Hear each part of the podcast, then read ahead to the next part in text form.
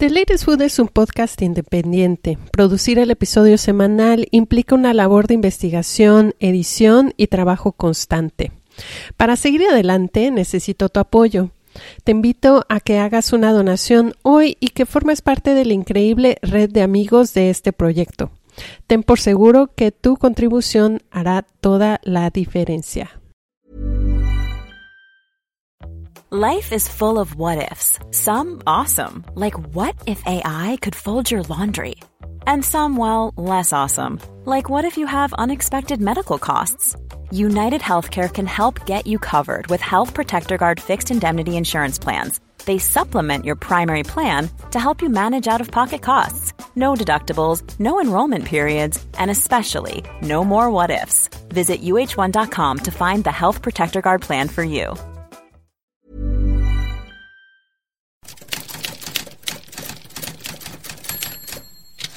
Creo que la cocina mexicana es México. Es decir, si alguien quiere conocer México, tiene que conocer su cocina.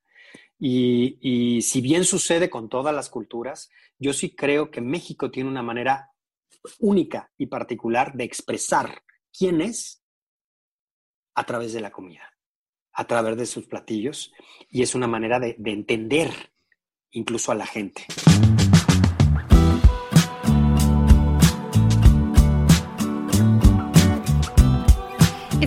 Escuchando The Latest Food, un podcast y canal digital en donde hablamos y pensamos la comida.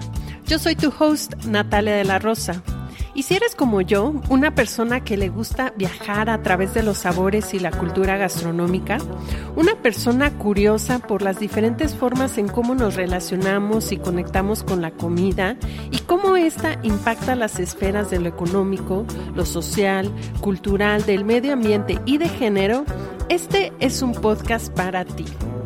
Esta semana estoy contenta porque hemos llegado a nuestro episodio número 20. Quiero agradecerles a todos y cada uno de los que han sintonizado este podcast, un proyecto que nació a principios de 2020 y que poco a poco se ha convertido en una fuente de aliento y motivación personal para continuar haciendo lo que más me gusta y compartirlo, por supuesto, con todos ustedes. Ah, pues ahí van, ¿no? Sí, nadie daba un peso por nosotros. Sí. Y este, y resultó un, Un éxito. un, un éxito, y sí, un éxito de verdad eh, muy especial para Canal 11 y en general para la televisión, porque sí rompimos ahí muchos, eh, en cuestión de niveles de audiencia en Canal 11 fue todo un suceso. Siempre presumo que te- llegamos a tener ratings de, de igual que una telenovela de televisión azteca.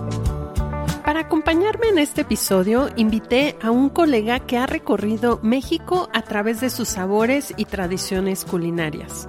Su nombre es Miguel Conde, conductor del reconocido programa de televisión La Ruta del Sabor.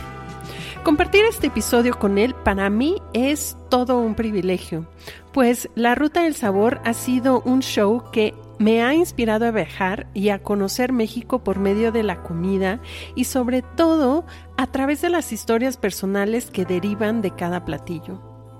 Después de 18 años al aire y 8 temporadas, la Ruta del Sabor es más vigente que nunca por su enfoque humano y curioso en la exploración de la cocina del territorio mexicano.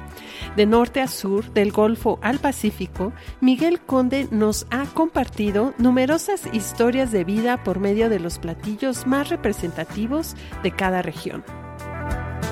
pero luego yo me fui vinculando con, con, el proyecto y particularmente con la comida de una manera muy personal, eh, dándome cuenta que también mi vida había girado alrededor de la comida todo el tiempo y que una manera en la que yo viajaba era precisamente a través de los sabores. Uh -huh. eh, eh, o sea, sí, no había viaje que yo no hiciera que no buscara ir a comer lo que se come en ese lugar.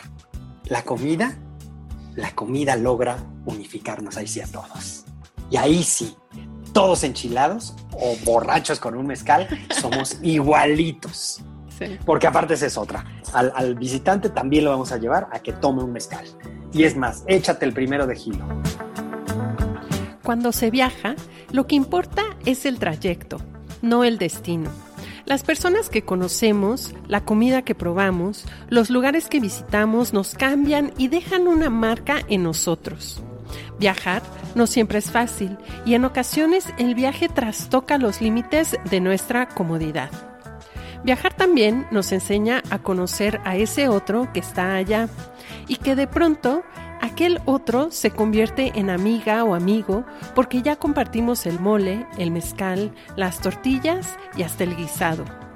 Acompáñanos a Miguel y a mí a platicar sobre el viaje que ha sido la Ruta del Sabor y cómo programas como este nos han inspirado a salir, tomar la mochila y recorrer México a través de su cocina.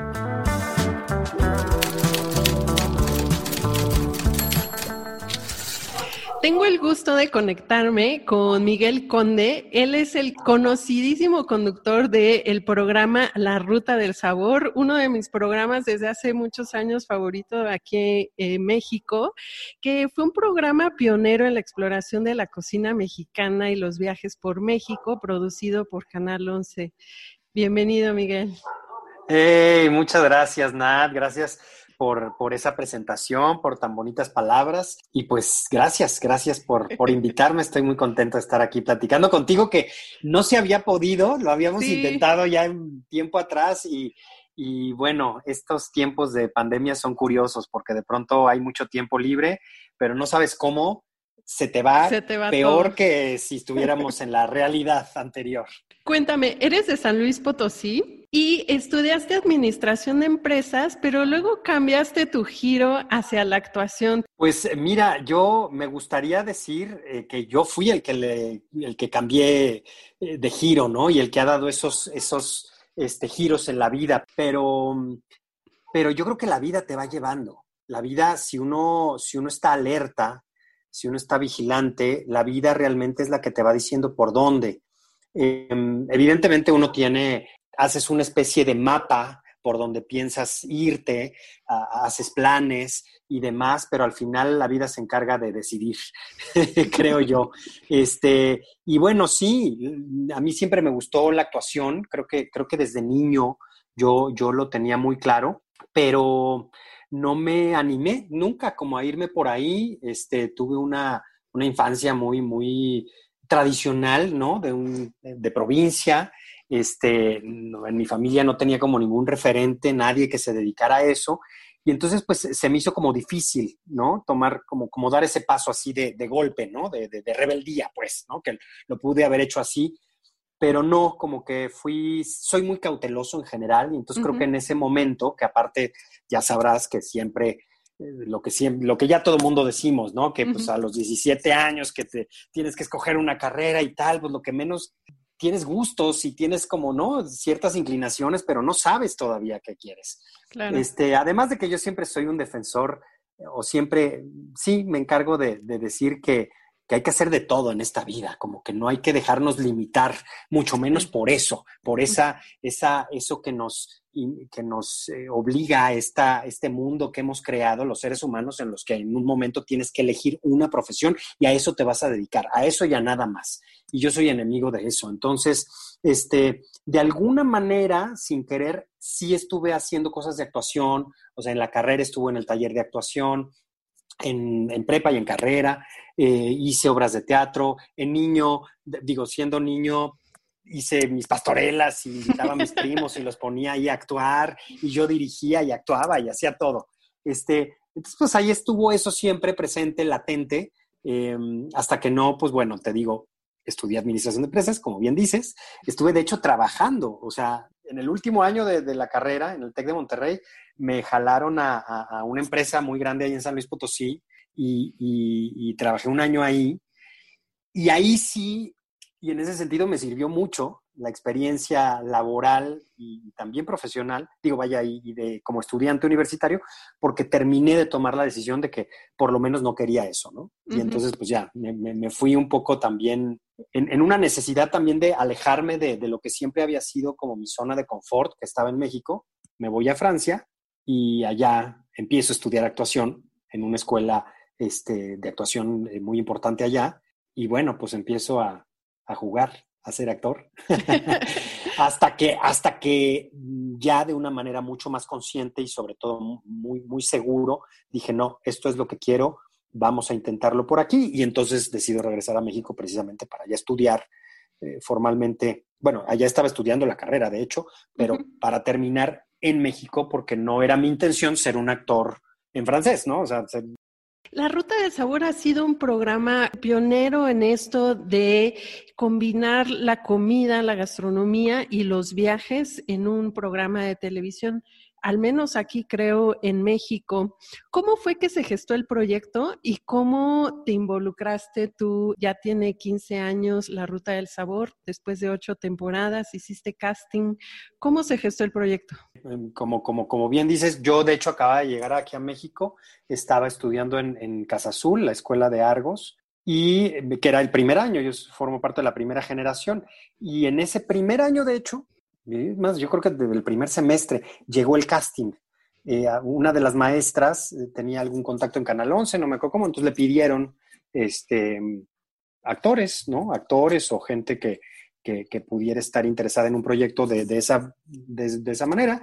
Y a mí me invitaron, como que vieron mi perfil, dijeron, ah, pues este puede ser. A la par, digamos que del otro lado estaba mi director, Carlos Prieto, que él es pues, el gran, eh, digamos, creador del, del, del proyecto en el sentido de que él llevaba ya muchos años trabajando con este tipo de proyectos en televisión. Él hizo Mochila al Hombro, él estuvo en Rolando Ando, o sea, todos esos viajes, todos esos viajes, todos esos em, proyectos televisivos, programas que tenían que ver con los viajes, que sí fueron los primeros, definitivamente en México, y te diría que en el mundo, porque luego eh, tiene por ahí un, un vínculo curioso con, con, en ese momento, Discovery, y lo que hacen es que empiezan a hacer ellos sus proyectos, pero a partir de que compran, empiezan a proyectar también Rolando Ando. En fin, esa es una historia que no me corresponde, pero, pero sí hablo, o sea, sí es importante decirlo porque sí Carlos fue definitivamente, utilizando la palabra que usaste tú, pues un pionero en los programas de viajes en la televisión a nivel mundial, lo tendría que decir. O sea, México de alguna manera fue, se aventó ahí este, antes. Y y Canalón se eh, apostó por ese, y Canalón se apostó, de contenido cuando, cuando recordemos estaba Televisa, TV Azteca y el Canal 11 era la opción cultural por excelencia en, eh, en, en aquellos años, ¿no? Sí, sí, sí, y, y, cuando nadie le apostaba a eso. Y bueno, pues sí, o sea, te digo, es tanto Carlos como Canal 11. Y yo lo veía, yo veía esos programas en, México y, digamos que ahí está mi otra gran pasión. O sea, junto con la actuación, yo el tema de los viajes, sobre todo el tema de los viajes, ahí sí te diría, eh, yo lo tenía ya también identificado en mí, ¿no? Y por eso me fui a Francia y por eso, bueno, antes hice una cantidad de viajes eh, dentro y fuera del país que, que, pues son, es una plática larga, ¿no? Ahí, pero, pero sí, en cuanto pude y en cuanto podía, en cuanto tuve edad para empezar a moverme yo solo, este, buscaba salir eh, a San Miguel de Allende, yo soy de San Luis Potosí, ya lo dijimos, entonces, pues siempre los viajes de dos horas, que le decimos San Luis está a dos horas de todo, entonces era Zacatecas, Guanajuato, San, eh, San Miguel, Querétaro, este, ir a las ferias, esos pequeños viajes que empieza uno a hacer, ¿no? Con, con tus amigos. Y después, en cuanto pude, por la, por la, escuela también habían como contactos con algunas universidades en distintos lugares y yo apliqué para todo. Y hice rifas y me ponía a trabajar este, con mi papá o independiente y hacía todo lo que podía, desde pasteles hasta, te digo, hasta rifas para poder viajar. Entonces, nada, pues yo era fan de estos programas y cuando vi que era un programa de Carlos y de Canal 11, yo dije, voy este, me aterraba un poco o, le temía un poco al tema gastronómico porque yo no era este, chef y yo decía, no, pues deben de querer un chef, pero, pero no, eh, justamente lo que querían era alguien, eh, una visión de alguien eh, que no fuera experto, porque habían, digamos que habían, también eran pocos, no como ahora, pero habían algunos programas de cocina con expertos, ¿no? En ese entonces era el Rincón de los Sabores con Paulino Cruz y Mónica Patiño. Mónica Patiño, este, Exacto. Y bueno, evidentemente un poquito antes estaba Chepina, ¿no? Digamos que eran como los referentes. Entonces justo Carlos quería hacer una combinación de lo que él había hecho con los viajes y a partir de esos primeros proyectos pues le surge la idea. Y luego ya fuimos creo que encontrando un poquito el lenguaje eh, juntos, ¿no? Eh, él tenía una idea muy clara que fue una gran ayuda para mí, pero luego yo me fui vinculando con, con el proyecto y particularmente con la comida de una manera muy personal dándome cuenta que también mi vida había girado alrededor de la comida todo el tiempo y que una manera en la que yo viajaba era precisamente a través de los sabores. Eh, eh, o sea, sí, no había viaje que yo no hiciera que no buscara ir a comer lo que se come en ese lugar, ¿no? Y un poquito esa, había sido en muchas, en muchas ocasiones mi guía. Y luego, nada, ya teníamos todo listo y luego iba, es, es, una apuesta, una moneda al aire, porque aparte como no había algo similar, también yo siempre les digo, nadie, todos nos veían un poquito raro porque eran así como, ah, son los del programa este que de cocina, ah, pues sí, órale. Ah, pues ahí van, ¿no? Sí, nadie daba un peso por nosotros. Y este, y resultó un, un éxito. Un, éxito y, sí, un éxito de verdad eh, muy especial para Canal 11 y en general para la televisión, porque sí rompimos ahí muchos, este, en cuestión de niveles de audiencia en Canal 11 fue todo un suceso.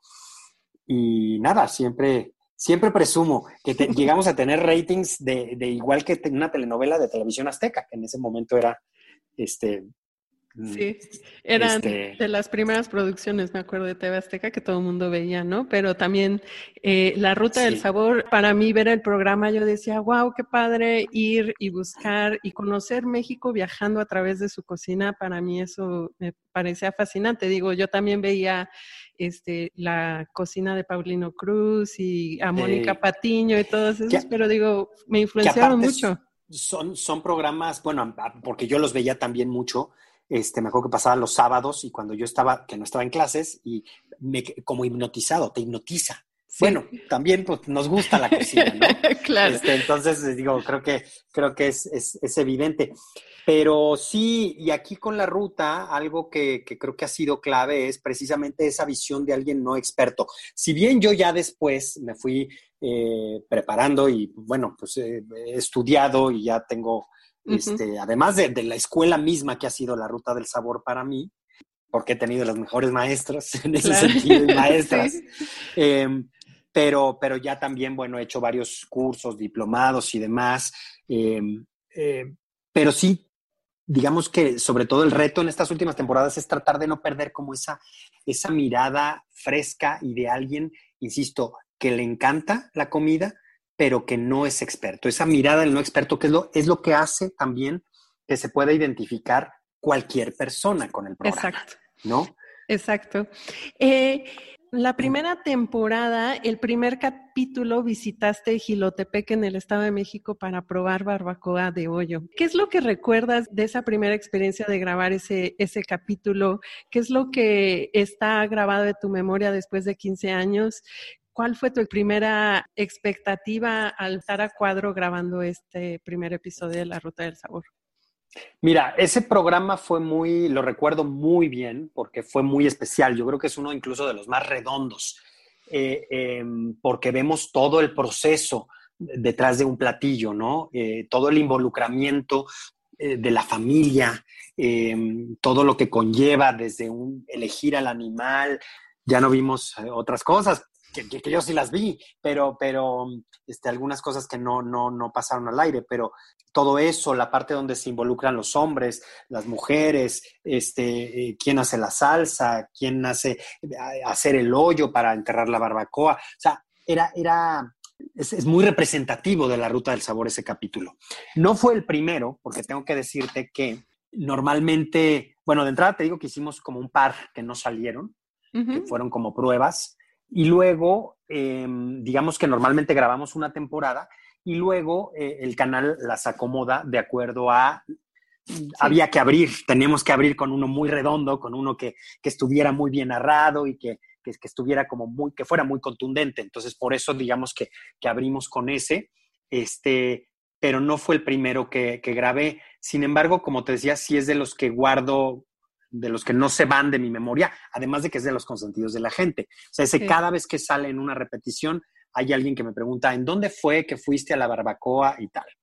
Y luego, pues íbamos, eh, que, ese, que ese siempre ha sido como una consigna o lo que tratamos de hacer en la ruta, que es ir a casas, es ir con la gente. No vamos a restaurantes normalmente. Hay gente a veces me regañan y es que no ponen el lugar y que pues es que no te puedo dar la dirección de la señora porque, porque no, o sea, porque es su casa, porque es su casa y no se dedica a eso. Es decir, ella lo hace para su familia y en todo caso para su comunidad.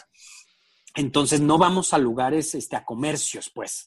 Eh, algunos, algunas veces sí, algunas veces vamos a la casa, pero sí tienen efectivamente un restaurante, eh, eh, un restaurante, una fondita y cuando es así, con todo gusto lo comparto porque, este, porque les va muy bien, ¿no? Después de, después de salir también ahí en la ruta, este, algunos han puesto sus restaurantes después de haber salido en la ruta, que eso es bien bonito. Este, ya hay muchas historias de ese tipo que tienen que ver con eso, este, lugares que incluso tienen, este, coma lo que comió Miguel en la ruta del sabor, este, y eso es lindo porque de alguna manera, pues también que si podemos además apoyar al asunto económico, pues mira, hoy, hoy que estamos este, en la situación que estamos, este, pues qué padre, ¿no? Pero bueno, en ese caso, por ejemplo, el de la barbacoa, pues era la familia. Y entonces nos quedamos a dormir, yo disfruto mucho eso, o sea, yo, yo, yo, y creo que es lo que trato de aportarle, sobre todo en ese momento. Ahí a mí me quedaba claro que, que, no, que no sabía mucho y que yo no me podía querer este, poner a enseñar, ¿no? Yo voy a aprender, yo iba a aprender. Entonces, siempre era escuchar, observar y, de, y, dejarme llevar por todo lo que, lo que estuviera ahí pero sí a mí me gusta mucho desde que vamos en carretera, como ir observando el paisaje, la gente, si nos paramos a comer en, una gasolinera, si, si, si, o sea, eso, eso va como empapándome y, y, me va como nutriendo y aunque sea de manera indirecta, sale después en el programa, ¿no? Porque sale a través de las preguntas que hago o de las dudas que tengo. Y bueno, pues eso, ya no sé si divagué un poco, Nat. no, no, no.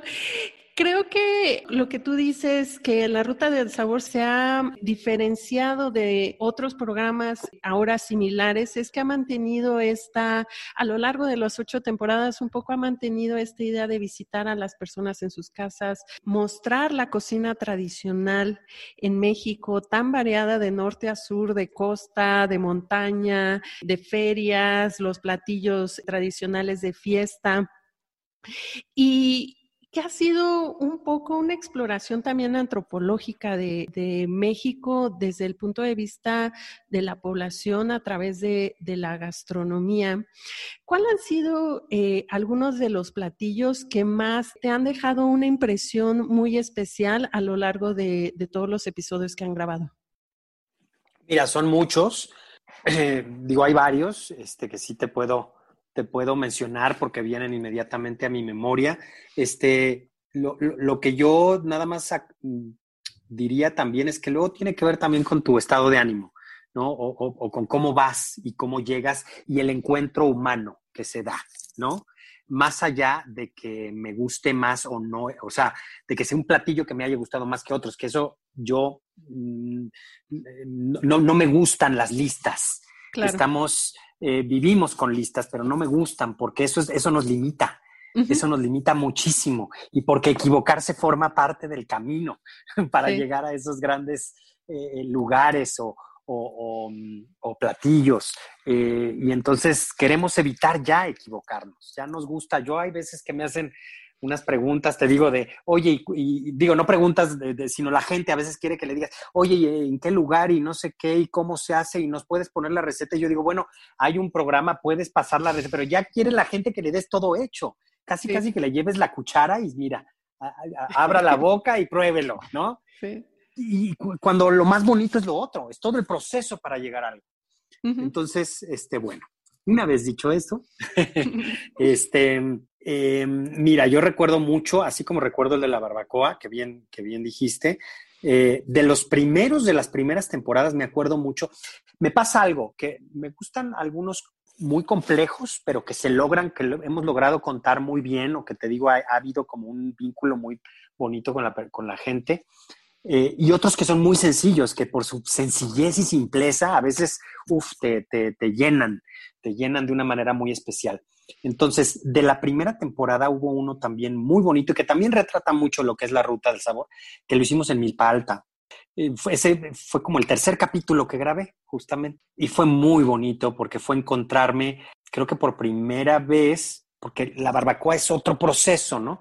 Pero acá fue como con estas cocinas de humo, ¿no? Encontrarme ahí en el fogón, con, con, con la la tierrita, como luego me dicen, ay, nos gusta verte cuando comes en la tierrita. Así me dijo una señora, me dio mucha risa. Pero la verdad es que sí, tú lo ves y se antoja. Yo lo vuelvo a ver y se me vuelve a antojar y vuelvo a... Y, hicimos una como sopa de hongos, en fin, una salsa en el molcajete deliciosa. Y también fuimos a ver dónde estaba el, eh, pues tú sabes, estas experiencias que, que, que, hoy hay muchas experiencias este, en mi falta, que eso también hay que decirlo. En ese momento no había nada. Todas estas organizaciones de cocineras tradicionales, todo ese apoyo que hoy por hoy eh, le da el, gobierno y que las tiene como muy identificadas o ellas mismas ya tienen, ya están organizadas, tienen su página en internet y demás, no existía. En ese momento todavía incluso era de fax, porque aparte pues no existía el celular como hoy en día, ni el internet tampoco. Este, te digo, pues estamos en el 2002, o sea, parece mentira, pero sí. Recuerdo mucho la cochinita pibil que hicimos en Yakshuna. Uf, sí. Bueno, ahora es muy famoso Yakshuna, pero ya lo era, nada más que no lo quería.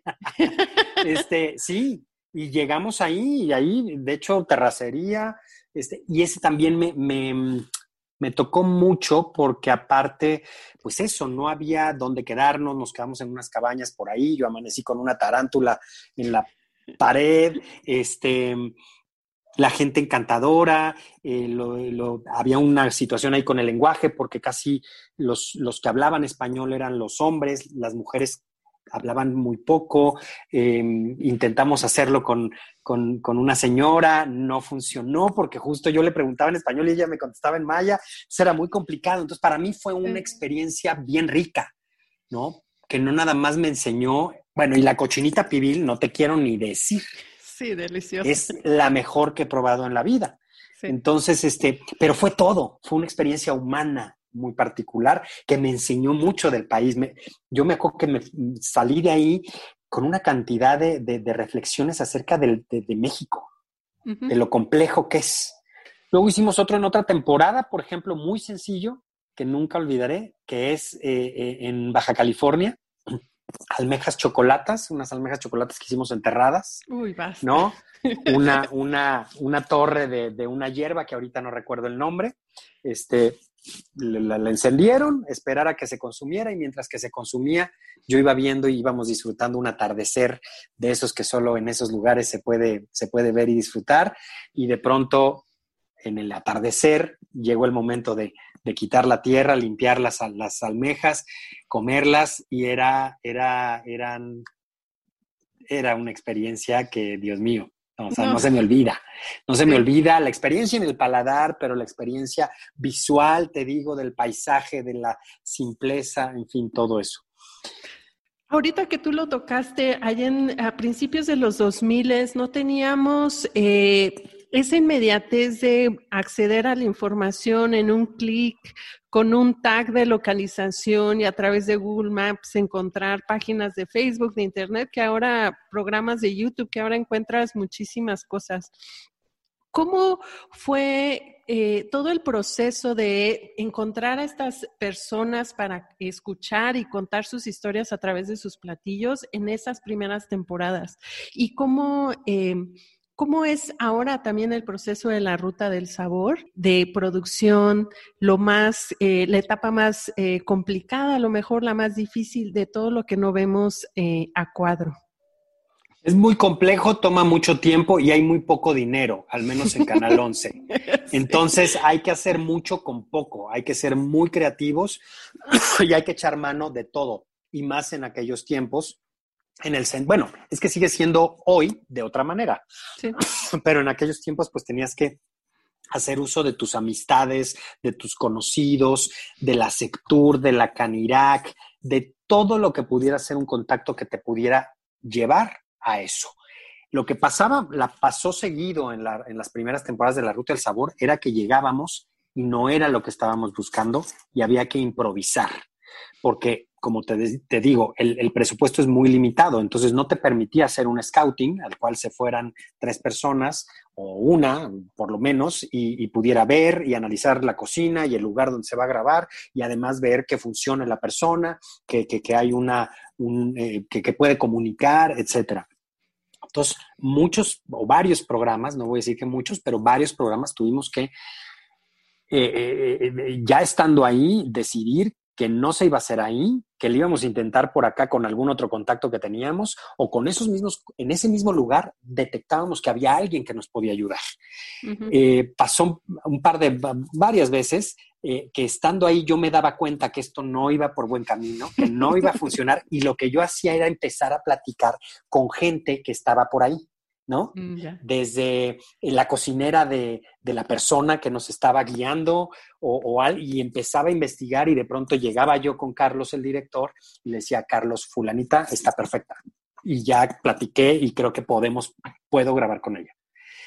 y, entonces era, era una cuestión muy, eh, sí, de ponerse las pilas y de resolver, que ese, a eso te enseña también trabajar con poco. Y eso es, es eso es bueno a resolver en el momento. Hoy, hoy ya todo es más, vas más a lo seguro, porque eh, aunque no tengas que viajar, como bien dices, le das un clic y ya ves, hasta ves este, espacios, ves sets donde puedes grabar o lugares donde puedes, que pueden servir como un set, etcétera. Este, y, y si llegas a lo que necesitas mucho más fácil. Además de que, insisto, se puso de moda, ¿no? El, tema gastronómico no nada más en la televisión, se puso de moda en general para la sociedad. O sea, hoy los, la, gente quiere, los niños quieren estudiar gastronomía y, es fácil que los papás los entiendan. Antes no, antes era como, ¿qué es eso? un poco como ser actor. Entonces, este, sí, ahí compartíamos eso. Y, lo que le digo a la gente también a veces, que me dicen, oye, ¿cómo le hiciste para llegar a tal lugar como hace uno los viajes? Así, ¿cómo? Preguntas, le buscas y cuando llegas modificas todo. o sea, o, no. A veces, a veces sí, a veces resulta que como tal cual lo planeaste, así va a resultar. Pero en un viaje así es. Y luego eso, lo que te decía hace rato, a veces equivocarnos nos lleva a dar con la persona y el lugar indicado y no lo pudiste haber encontrado si no te hubieras equivocado o si no te hubiera fallado tu planeación a veces, ¿no? Sí. Después de todos estos recorridos que has probado de todo, ¿qué es para ti la cocina mexicana? ¿Qué es lo que se ha forjado en ti como ahora Miguel Conde después de ocho temporadas de La Ruta del Sabor? Creo que la cocina mexicana es México. Es decir, si alguien quiere conocer México, tiene que conocer su cocina. Y, si bien sucede con todas las culturas, yo sí creo que México tiene una manera única y particular de expresar quién es a través de la comida, a través de sus platillos, y es una manera de, entender incluso a la gente. Hace poco ponía un ejemplo, me vino como una imagen y creo que, creo que me gustó porque creo que habla, habla de esto que quiero decir. Este, cuando tú recibes a alguien, sobre todo algún extranjero, independientemente a lo que venga, si viene a tu casa para, este, vaya, por algo se queda en tu casa, le das asilo porque va a ir a hacer un trámite, o si viene de viaje justamente a conocer, de las primeras cosas que cualquier persona, no un chef, no alguien como nosotros que nos dedicamos a esto, cualquier persona, un simple mortal, lo va a llevar es a comer. Y normalmente va a querer que coma tacos. O digo, si tiene mole en su casa, qué, maravilla, ¿no? Pero algo, una de estas como eh, comidas emblemáticas, lo vamos a llevar. Y vamos a querer que es en Chile y que pruebe la salsa, ¿no? Sí. Y si puede, darle una mordida. Mira, yo le doy una mordida. Y, es, es ya una dinámica. Es una manera que tenemos, es una manera de presentarnos.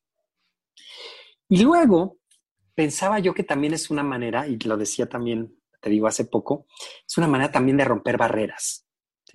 De alguna manera la cocina mexicana nos hace iguales. Hoy que estamos viviendo una etapa en donde las diferencias están muy marcadas, de pronto parece, es, es una etapa muy curiosa la que vivimos como, como humanidad, porque creo que es algo, algo mundial, no nada más de México. Este, de pronto hemos dado unos pasos muy, muy importantes en cuanto a eh, eh, eh, en cuanto a ciertas barreras que se han roto y pareciera que todos somos iguales. ¿no? Vaya, que ya tenemos una igualdad de oportunidades y tal. En muchos sentidos, hablando de, hombres y mujeres, hablando de ricos y pobres, hablando de grupos indígenas y demás. Este, en el papel, como que todo eso está. bueno, y en la forma también, porque no tenemos que olvidar que sin ir más lejos, pasa como con la tecnología. Hace 10 años era otra historia y habían cosas que hoy podemos hacer que eran impensables hace 10 años, no hace más. Sin embargo, por otro lado, nos empeñamos en remarcar las diferencias. Una cosa que solo el ser humano puede hacer, que es ser contradictorio, que por eso son, por eso somos odiosos, pero también apasionados. Y ahí me meto, ¿no? Porque seguro, pues sí, uno quisiera estar fuera de ahí, pero, pero creo que nos pasa a todos y todos en mayor o menor grado nos comportamos así.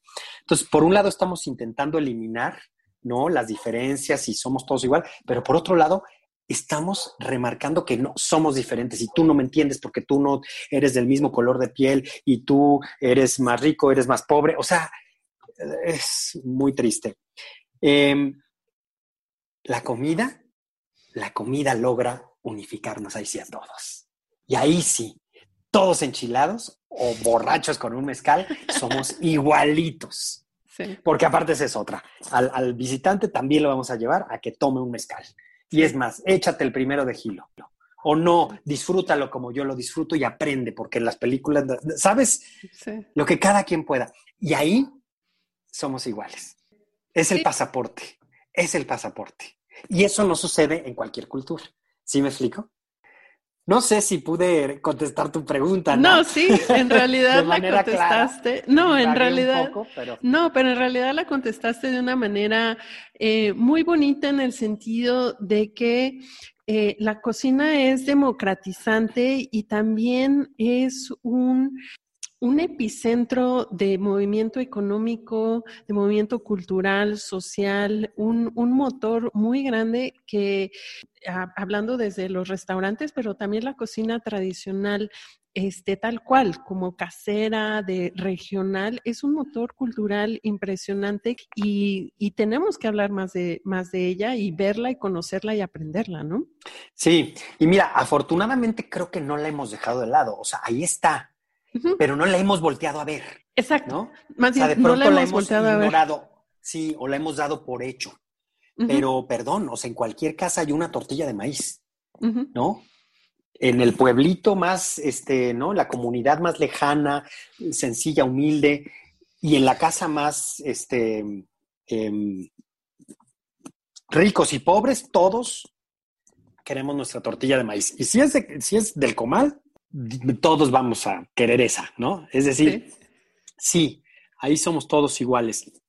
Entonces creo que ahí está, nada más que hay que, y, me parece algo bien padre que, está sucediendo también ahorita, no nada más por la tendencia que ya venía, que ya, que ya llevaba, que ya venía por ahí, también por los, la situación, eh, los problemas de alimentación que tenemos, este, que es una gran, gran incongruencia ¿no? Teniendo, siendo el país megadiverso que somos, este, teniendo los, los productos y siendo aparte el, el hogar, la, la, la, casa de muchos productos que le dimos al mundo, eh, que tengamos esos problemas de alimentación.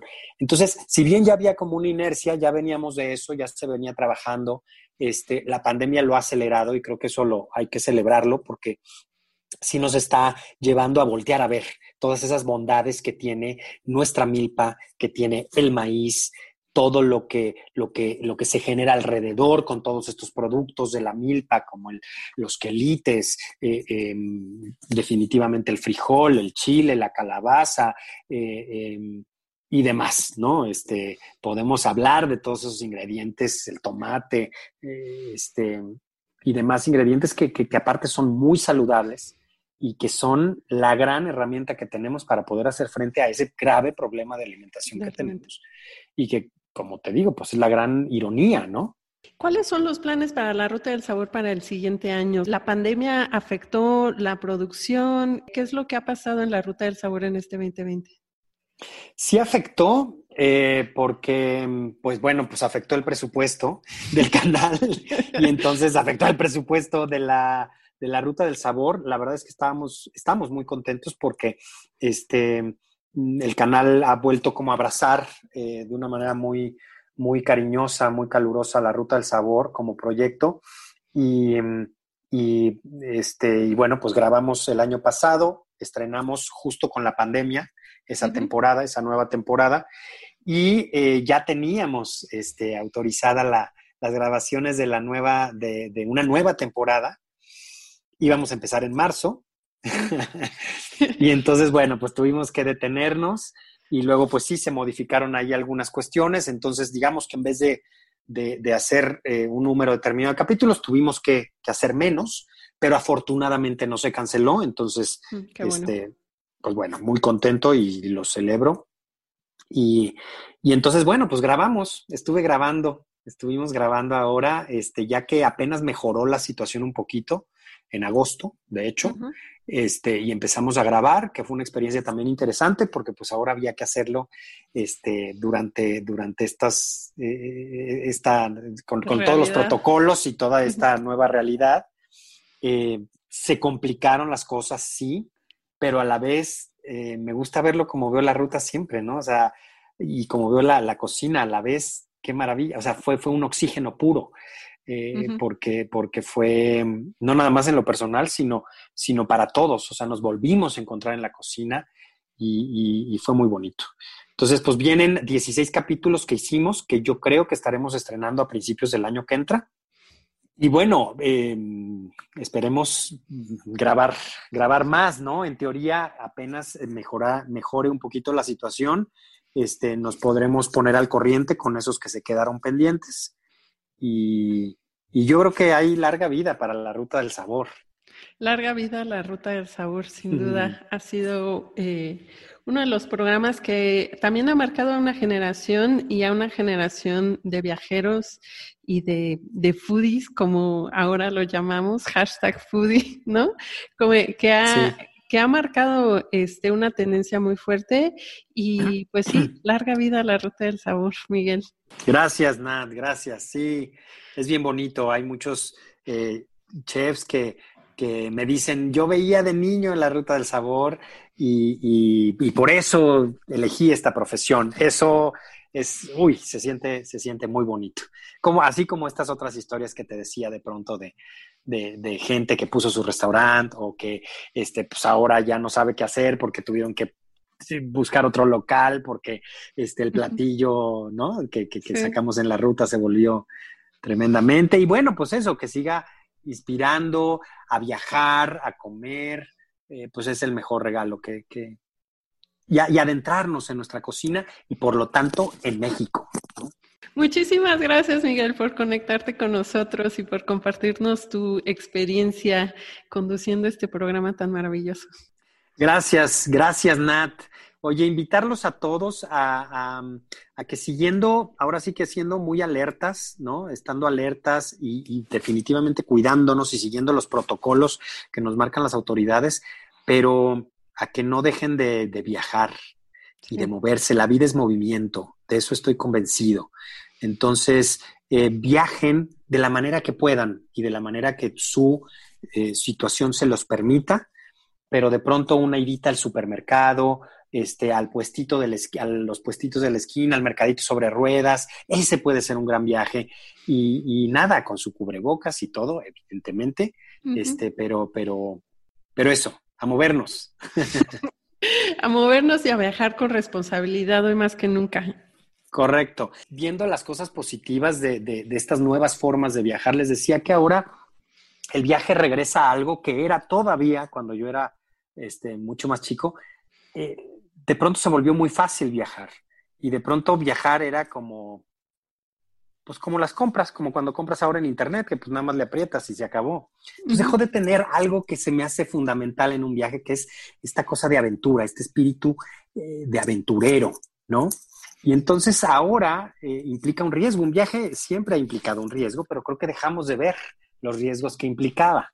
Entonces ahora creo que eso le va a dar un sabor, un sabor interesante al viaje. Este, y nos obligará a ser más conscientes de eso.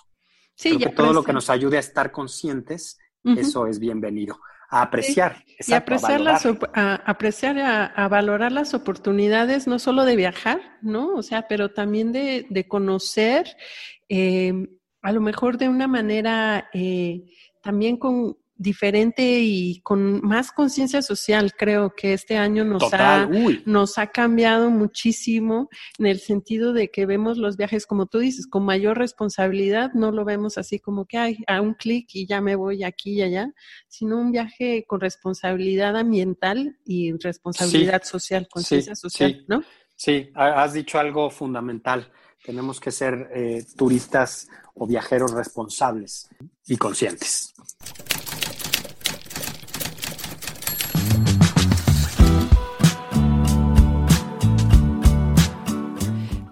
Fue un gusto conversar con Miguel Conde sobre las experiencias de viaje y la oportunidad de conocer México por medio de sus ingredientes, de las historias personales expresadas en cada platillo y de las tradiciones culturales de nuestro país. Sin duda, programas como La Ruta del Sabor van más allá del entretenimiento y nos ayudan a conectar con nuestras tradiciones, a despertar en nosotros esa curiosidad por explorar nuestro terruño y sobre todo a conocer México a través de los ojos de los mexicanos. A Miguel Conde lo puedes seguir por Instagram en arroba miguelconde75, en donde él comparte su visión personal de la gastronomía y de los viajes. Yo soy Natalia de la Rosa y te agradezco por quedarte con nosotros hasta el final de este episodio. Si te gusta este podcast y si encuentras en él contenido de valor, te invito a que dejes una reseña en cualquiera de las plataformas en donde lo estés escuchando, o bien que te suscribas al canal. Para mí es muy, muy, muy importante conocer tu opinión y también ayuda a que más personas puedan encontrar este podcast de Latest Food. Te recuerdo que puedes escribirme a nat.deleiresfood.com y puedes seguir el contenido del el podcast por redes sociales como arroba y visitar la página web www.deleiresfood.com. Ha sido un gusto y un privilegio compartir estos minutos contigo. Nos escuchamos muy pronto. Bye.